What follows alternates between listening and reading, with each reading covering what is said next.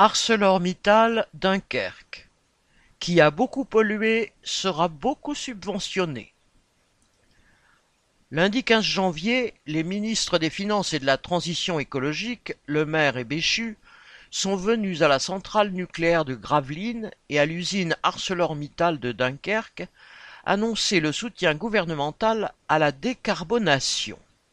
Soutien qui sera évidemment d'abord financier. L'usine sidérurgique ArcelorMittal produit chaque année six millions et demi de tonnes d'acier, mais aussi de très grosses quantités de CO2, gaz à effet de serre, depuis soixante ans, sans compter d'autres importants rejets nocifs. Elle a beaucoup pollué les travailleurs du site et les riverains.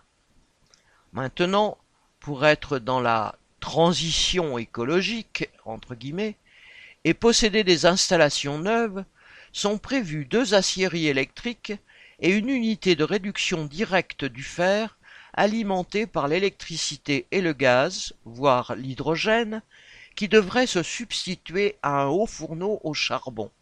Coq. Cela permettrait d'obtenir une réduction de 6% des rejets industriels de tout le pays. L'investissement annoncé est de 1,8 milliard d'euros. Pour un trust comme ArcelorMittal, qui a fait entre janvier 2021 et septembre 2023 un bénéfice net de 25,5 milliards d'euros, ce n'est pas une grande dépense. Mais qu'à cela ne tienne, l'État va directement le subventionner pour 850 millions d'euros. De plus, l'entreprise publique EDF a signé avec ArcelorMittal une lettre d'intention pour la fourniture d'électricité à long terme par la centrale nucléaire de Gravelines.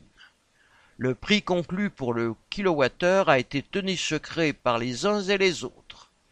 C'est dire s'il doit être bas et à la charge des usagers d'EDF et des contribuables. On ne sait pas si la planète se portera mieux de l'opération, mais les actionnaires du pollueur ArcelorMittal sans aucun doute. Correspondant Hello.